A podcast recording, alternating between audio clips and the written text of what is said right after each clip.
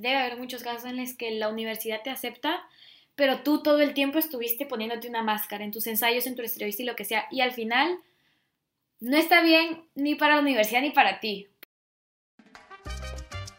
Estás escuchando Latinas a Bordo con Miriam de Perú, Valeria de México y Genesis de Guatemala. ¡Hola! Bienvenidos a Latinas a Bordo. En este episodio vamos a continuar un episodio que ya hicimos acerca de cómo postular a, una universidad en Estados Unidos. Entonces, como que queríamos hablar un poco más de eh, las becas, exactamente qué documentos tienen que, tienen que rellenar y pues todas las cosas que van luego de que ya te aceptan con una beca, qué cosas tienes que checar. Y les vamos a contar un poquito de cómo nos ha ido, si hemos recibido los resultados y qué, qué vamos a hacer. Sí, si no saben como de qué estamos hablando, vayan a escuchar nuestro otro capítulo que hicimos acerca de las universidades. Ahí damos un poco una introducción a las diferencias entre las universidades en Latinoamérica o en nuestros países y las universidades en Estados Unidos, cómo escoger una carrera, cómo escoger la universidad y un poquito de nuestra experiencia. Entonces, sí les recomendamos que escuchen ese capítulo antes de escuchar este. Así que si ya escuchaste ese, pues vamos a entrar más a fondo con lo de las becas y todo eso de la ayuda financiera. Entonces, una de las primeras cosas que, debe, que un estudiante internacional debe saber antes de postular a Estados Unidos es de que, para empezar, no hay muchas becas para estudiantes internacionales. Eh, en nuestra experiencia, debido a que estudiamos en un UWC, que si no lo saben pueden ir a checar nuestro capítulo, primer capítulo. nuestro primer capítulo. Nosotros tenemos ciertas becas que son solo para estudiantes como nosotros. Entonces, esas se llaman eh, Davis Scholarships y básicamente está financiada por un filántropo estadounidense. Se llama Shelby Davis. Muchas gracias, Shelby Davis. Y um, pues básicamente esta beca te otorga un máximo de 20 mil dólares por año si llegas a ingresar a una universidad que tiene un convenio con este tipo de beca. Hay muchas universidades en Estados Unidos que tienen es, esta posibilidad de la beca, incluso eh, universidades Ivy Leagues, entonces como que tienes todo un rango enorme de posibilidades y de universidades, lo cual es muy bueno para nosotras. Y también, o sea, la, la beca, la beca Davis solo son 20 mil dólares, pero si tú eres un egresado de un colegio, de un UWC, la escuela es más probable que te complete la otra beca. Entonces, aunque no sea como toda la beca del el filántropo, el filántropo sí te completan la beca por lo mismo de que eres um, un egresado. Ajá. Sí. Ajá. No siempre te dan 20 mil dólares. A veces eh, te dan eh, 15 mil o 10 mil, pero usualmente cuando eres un estudiante WC, algo de tu beca completa va a estar pues conformada de esta Davis Scholarship. Ah, entonces para que tú solicites esta beca tenés que llenar como una serie de documentos y mm, que tienen que probar cómo, cómo estás tú financieramente y también cómo están como tus papás, tu familia y tienen que probar como la necesidad que ustedes tienen para esta beca. Entonces, estos documentos, el primero es el ISFA, que es el International Student Financial Aid Application. y mm, Ah, entonces es un documento como de cinco hojas donde te preguntan mucho sobre cuánto gana tu papá o tu mamá o las personas que están como... Los que, que te pagan, ajá. Ajá, que te pagan, también como cuántas otras personas están a cargo de tu familia, cuántos gastos hay al mes, como de cosas de la casa y tipo cosas Ajá. así. Es un estudio socioeconómico. Ajá. Ajá, y el ISFA es como un documento gratis que se hace como a mano y así. Pero también está como el otro que es online, que es el CSS Profile. Este tiene como el mismo tipo de preguntas, solo es un poco más extenso, pero este también cuesta. Entonces, si tú quieres enviarle a una universidad este documento, el CSS te va a costar como 20 dólares. 20, 25 Y el ISFA es gratis. Entonces, depende también tú de qué tanta información querrás llenar y también de... Hay algunas universidades que tienen específicamente un, como un formato. Entonces, como ahí tú tienes que investigar qué formato quiere la universidad. Y si piden a veces el CSS Profile, tú también puedes pedir como un descuento. Entonces, incluso aunque tenés que pagar, tú puedes escribirle a la universidad para que te den un descuento. descuento. Sí.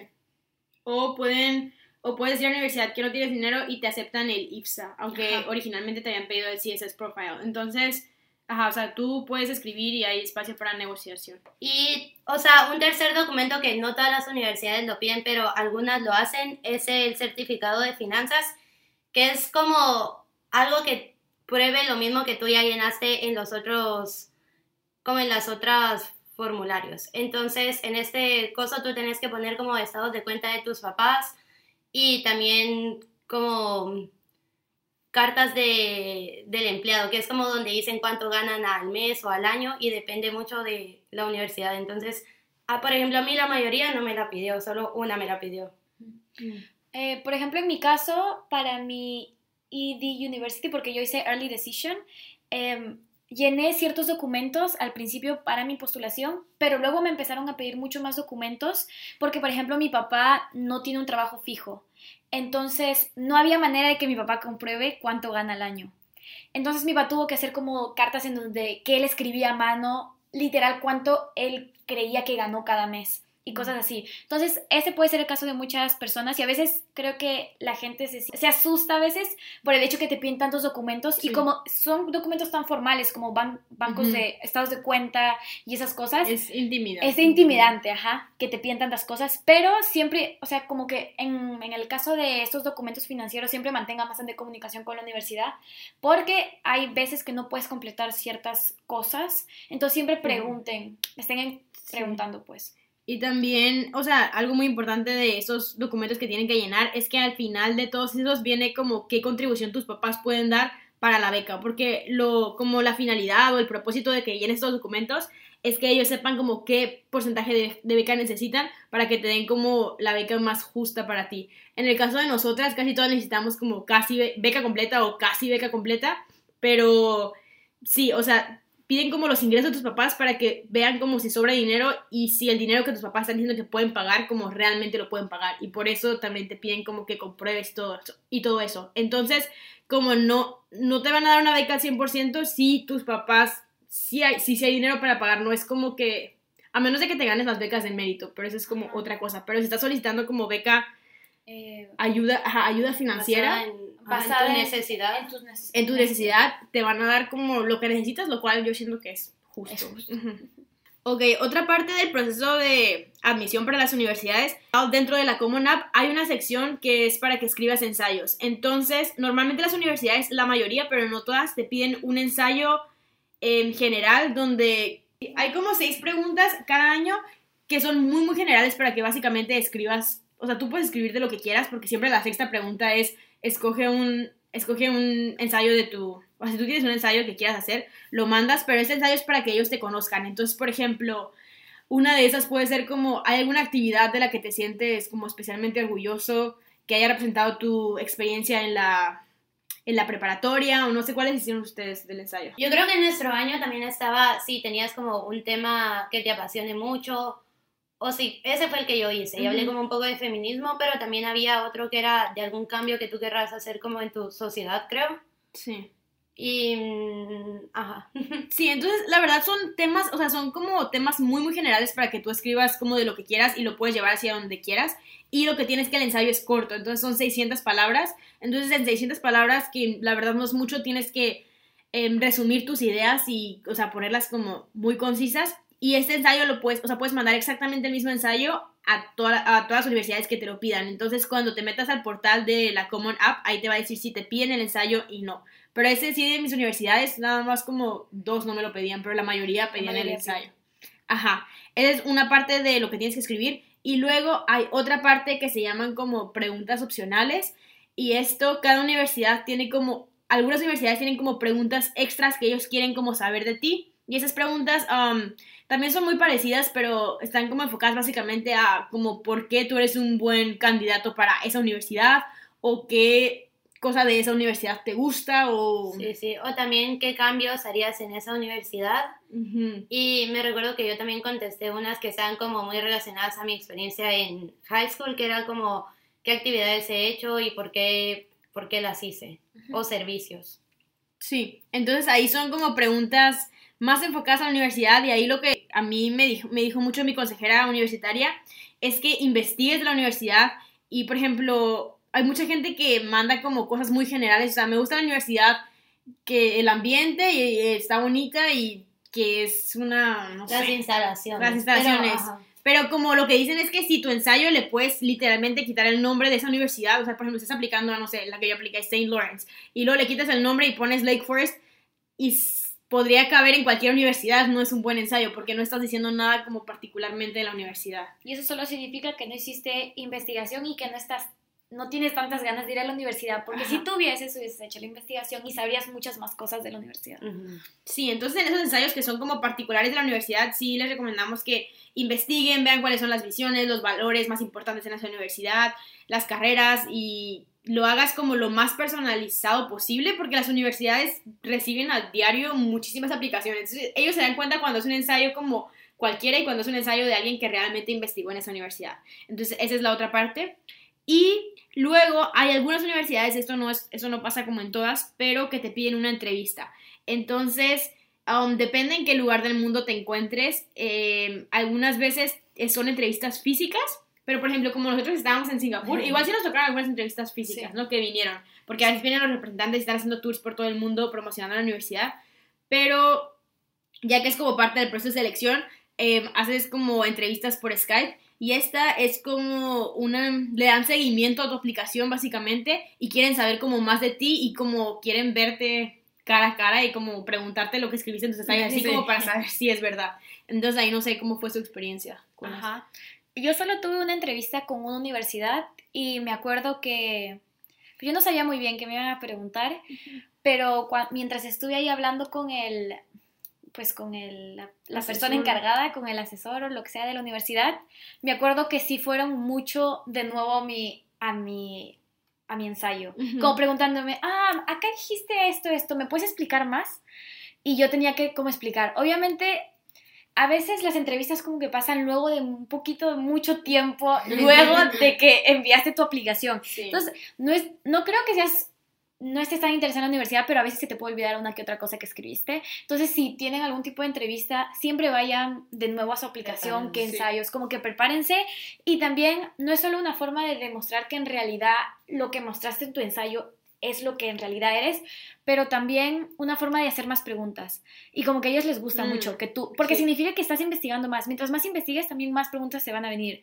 Y puedes preguntar también, por ejemplo, de las becas o de muchas cosas de las instalaciones y así. Sí, pero también hay o sea, recomendaciones que no preguntes cosas que están como muy, en la página de internet, porque eso significa que, que, no leíste. Que no, leíste. Pero, por ejemplo, si tú ya investigaste como cosas y genuinamente no está en la página y tú le dices como, ah, estuve revisando la página y no apareció esto, o sea, a ellos les encanta y eso te puede dar como que puntos en tu aplicación.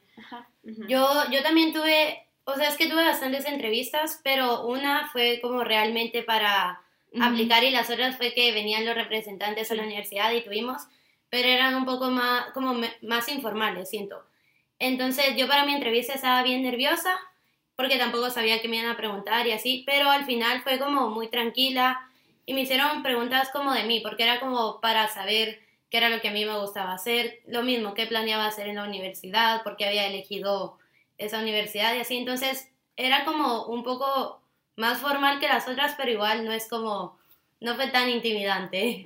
Sí, y por ejemplo, a mí me preguntaron así, o sea, te pueden preguntar como cosas raras o que no tengan sentido, pero ahí lo que les recomiendo es que sean como lo más auténticos posible y siempre digan la verdad. Por ejemplo, me preguntaron como cuándo fue la última vez que te enojaste. Pues, o sea, ustedes con calma, o sea, como es una pregunta rara, pues tú tienes, yo me puse a pensar también y luego ya me acordé como que de algo y lo comenté y así. O me preguntaron también, em, ¿cómo le haces para estudiar? cómo estudias tú. Entonces, te pueden hacer como preguntas de muchas cosas y lo mismo que creo que dijimos para cuando aplicas a, un, a, UWC es ser auténtico y ser tú mismo, porque las universidades están buscando a alguien que quede con ese perfil y si tú estás como mostrando algo que no eres tú, ajá, y quedas en ese perfil como que, ajá, lo mismo que dijimos para O sea, pueden, eh, creo que debe haber muchos casos en los que la universidad te acepta, pero tú todo el tiempo estuviste poniéndote una máscara en tus ensayos, en tu entrevista y lo que sea, y al final no está bien ni para la universidad ni para ti, porque al final y al cabo estás, estás como tratando de meterte en un perfil que ni siquiera es tuyo. Entonces... Y, ajá, y en general, por ejemplo, para la gente que no es de un UWC, pero aún quiere como estudiar en Estados Unidos, es posible, sí se puede, pero ahí sí tienen que ponerse las pilas con las calificaciones, tienes que tener muy buenas calificaciones y dan, pero dan como una o dos becas al año como completas, creo, a estudiantes internacionales que no sean como de UW, o sea, tienen sus becas de mérito y todo, pero sí es muy competitivo, pero si tú cumples con las características, o sea, Ajá. se puede. Y si no, también pueden buscar, o sea, otras como países. organizaciones o otros países. Por ejemplo, yo sé que en Guatemala hay como otra organización que igual da becas completas a, a Estados Unidos, entonces no es esta como la única opción, pero sí es tal vez donde más oportunidad tenés. Sí, y también hay otros países que están dando becas completas a estudiantes internacionales. Por ejemplo, nosotros ahorita que estamos en Singapur, sabemos que en la National University of Singapore, em, en US, dan becas completas a, a gente internacional. Entonces, como no solo se limiten tal vez a Estados Unidos, pero con que busques en internet va a haber muchas opciones. Y, por ejemplo, en Perú hay muchas opciones de becas que tienen convenios entre dos países, por ejemplo. Entonces, siempre hagan su investigación, ajá, es entre gobiernos. Entonces, sí, siempre sí. hagan su investigación. Sí, después de que recibes como tus resultados, por ejemplo, en nuestro último capítulo, que en el otro capítulo que habíamos grabado, estábamos recibiendo apenas las respuestas, entonces no teníamos como todas las respuestas de nuestras universidades, teníamos algunas, no habíamos tomado decisiones, Miriam ya había tomado, pero queremos hablar como un poquito de qué pasa ya que tienes como estas cartas de admisión y de rechazo. O sea, básicamente prepárense a que no los van a aceptar todas las universidades. Primero nosotras estábamos seguras de que, ay, las 10 los van a aceptar, Ay, sí. Pero no es verdad, o sea, te van a rechazar algunas sí o sí. Ajá, y tú sabes a qué universidades aplicaste y tú sabes también qué, ¿Cuáles son qué- ajá, cuáles son como los estándares de cada universidad. Entonces, ¿Y cuál es el porcentaje de estudiantes que acepta? y cuáles son como tus resultados. Tus Sí. posibilidades. Ajá, ajá. Te puedes ilusionar y te vas a. No, nosotros, o sea, por ejemplo, las tres aplicamos a la Universidad de Florida, nos rechazaron a las tres.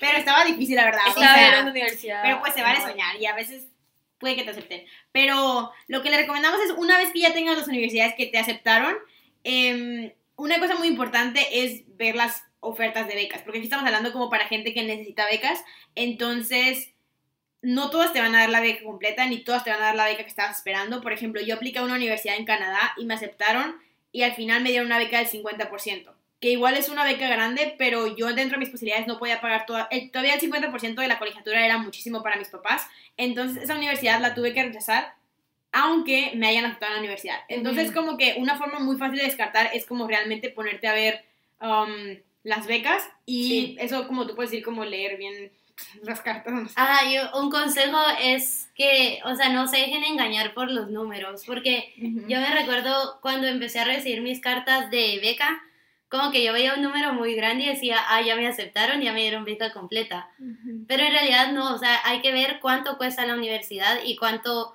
y si en realidad te están dando todo lo que cuesta la universidad, porque a mí me pasó que yo vi un número muy grande y dije, aquí me voy, porque era como de mis favoritas y dije, está completa, está bien y todo. Pero luego me di cuenta que la universidad costaba más de la beca, entonces yo tenía que poner más dinero y, ajá, me dejé engañar por el numerote que vi. Ajá. Y también cuando mm, me recuerdo a mí me mandaron la primera carta, de, la primera oferta de beca, ellos me pusieron como es un estimado de lo que te podríamos dar. Entonces a mí me dieron un- también un número muy grande y yo sí chequé y era muy grande, era casi completa. Pero luego, luego de un mes o mes y medio me mandaron la carta real de cuánto Sí. en realidad era mi beca y me reducieron dinero en una parte. O sea, hay costos directos e Sí. indirectos. Entonces los costos, costos directos Los que pagas directo a la universidad, que sería la colegiatura, sería la casa y la comida, básicamente. O sea, si vives en, un- en- si vives en el campus, que si eres becado vas a vivir en el campus, sería ajá, tu casa, comida, seguro a veces lo ponen como directo, es como indirecto. no. y la colegiatura. Entonces, esos son los costos indirectos y a veces te pueden como cubrir todos los costos, los costos directos, pero tienes que tomar en cuenta si puedes pagar los costos indirectos que viene siendo tus libros, vienen siendo los vuelos al lugar, vienen siendo cualquier gasto personal que vayas a tener que hacer después, porque obviamente va a haber más gastos si te estás mudando a otro lugar por primera vez, hay muchos Ajá, gastos hay que muchos tienes que tomar en cuenta. Ajá, entonces, por ejemplo, a mí me redujeron en mis costos indirectos, como mucho dinero, que me iba a servir para mis libros y mis vuelos, pero todavía, por ejemplo, mi beca era muy alta, o sea, me está- todos los costos directos estaban cubiertos y los indirectos todavía faltaban cubrir. Entonces, por ejemplo, en mi caso, me pidieron, cuando, porque, bueno, eso ya es más adelante, pero cuando ya quieres postular para, cuando ya aceptas la oferta y ya quieres postular para la visa y empiezas a hacer eso- ese tipo de documentación, necesitas demostrar que todo está, que pu- se puede cubrir todo.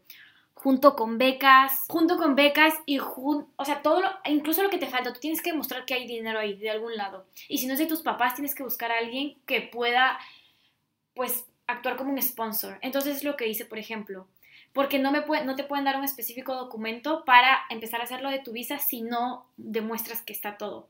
Entonces, como que sean bastante cuidadosos en eso y a veces parece mucho lo que te falta cubrir, pero como que hay maneras. O sea, depende, bueno, depende de tu nivel socioeconómico, pero si te falta en tu beca tienes que buscar un sponsor.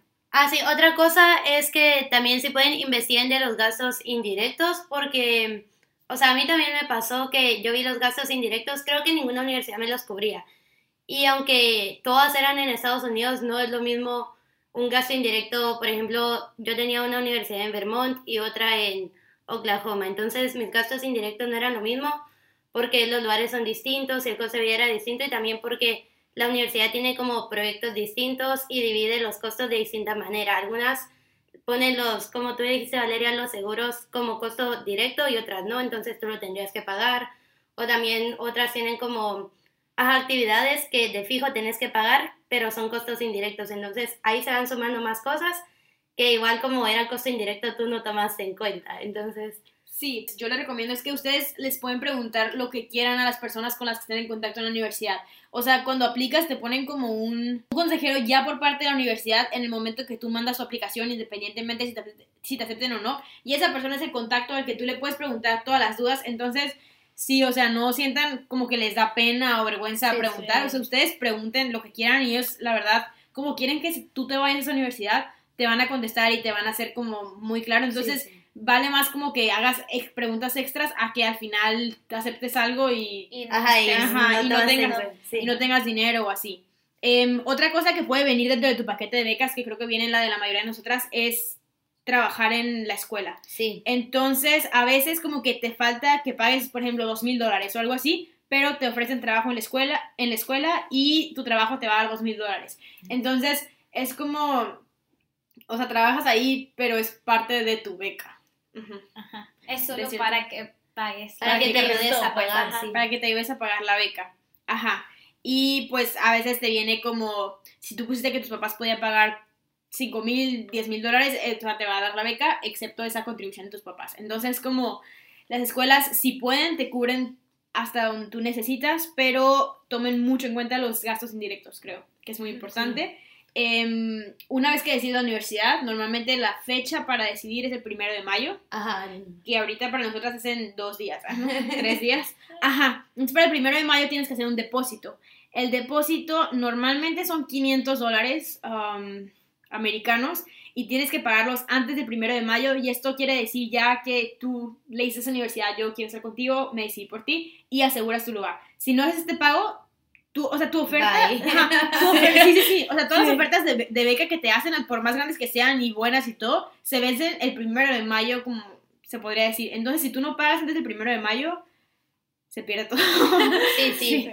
Y relacionado con lo que tú dijiste, Valeria, que no tengamos como miedo de preguntar y así, o sea, a mí me pasó también con eso de que teníamos que pagar eh, 500 dólares. Yo tenía que pagar 500, pero luego pregunté si me hacían un descuento y me lo bajaron a 200 porque dije que no podía pagarlo en este momento y todo, entonces ellos lo entienden. Y como de verdad te quieren ahí, te, o sea, a veces te hacen descuentos y a veces como que te lo quitan totalmente. Por ejemplo, yo tengo una amiga que sé que le quitaron como todo el, el depósito, ajá. Ajá, entonces depende de la universidad, pero tú pregunta y igual y te dan el descuento, igual y no, pero, o sea, tú preguntaste Pregunta, ajá. Sí, o sea, ellos lo que quieren es hacerlo como dentro de tus posibilidades. Como también hay universidades que no te... eh, que no Es es que no te pidan depósito, pero es como que parte de tu beca. Por ejemplo, Ujú. el mío, mi depósito no, No tuviste no depósito. tuve, no tuve. Ajá. Entonces, sí. Ahora, como antes de terminar, tenemos unas noticias emocionantes. sí, como les habíamos dicho, no habíamos decidido universidad en el capítulo anterior, pero como ya estamos súper cerca de la fecha final, ya, a las tres tenemos como nuestro plan, entonces queremos compartirles un poquito de qué vamos a estar haciendo el próximo año, porque como habían escuchado en otro capítulo, por ejemplo, yo me voy a tomar un gap year, pero ya sé más o menos qué voy a hacer. Y aquí Génesis tampoco había escogido la universidad, al fin la escogió. Y Miriam, pues ya, ya la tenía, ya había College. Entonces, ajá, les queríamos contar. Así que, Génesis. Ah, sí. O sea, yo hace muy poquito, me decía, hace como tres días tal vez, decidí que voy a ir a Lake Forest College. Entonces, ah, es una universidad pequeña en, en Chicago y mm, ajá, voy, voy a estudiar, o sea, en mi mente voy a estudiar comunicaciones como mi major y como minor em, estudios de género y de la mujer. Amazing. Sí. Amazing. yo, ajá, yo es como apliqué a 10 universidades porque no sabía que me iba a tomar el gap year, entonces de las que me aceptaron, como escogí la que más me gustaba y mi, mi consejera universitaria me dijo que yo podía como negociar que me guarden la beca por un año. Entonces esa es otra cosa importante que se llama deferral, que es que difieres tu beca como por un año y algunas universidades te aceptan, otras no, pero ahí también tienes que negociar. Entonces escogí yo St. Lawrence University y está en el estado de Nueva York hasta el norte de Estados Unidos, del noreste, noreste de Estados Unidos, casi frontera con Canadá. Va a estar muy frío y todo. Em, pero yo les acepté y les mandé como que quería hacer de feo y ellos ya me contestaron que me lo aceptan y me van a guardar mi beca. Pero como con la condición de que yo saque en mi promedio final del BI la misma calificación con la que apliqué. Entonces otra cosa, otra cosa como que es la conditional, que a veces te ponen como condiciones. Por ejemplo, también cuando entras en Early Decision, em, te ponen condiciones, ¿no? Por si no se acuerdan, creo que ya lo mencioné.